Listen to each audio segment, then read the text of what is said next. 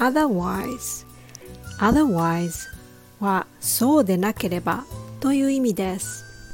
Make sure you buy eggs when you go to the store otherwise we'll end up with no eggs tomorrow morning 店に行ったら卵買ってきてそうしないと明日の朝の分がないから I hope we can finish the task by the end of this week otherwise we can finish it next week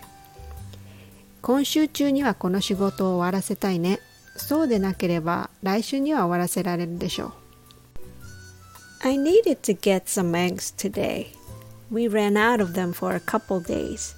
It turned out to be a beautiful day today. It was warm and sunny, so I had no excuse not to go out. I'm glad I got out and I had my exercise done and got some eggs. Otherwise, I would have been stuck in my house and had no eggs to eat next morning. Thanks for listening.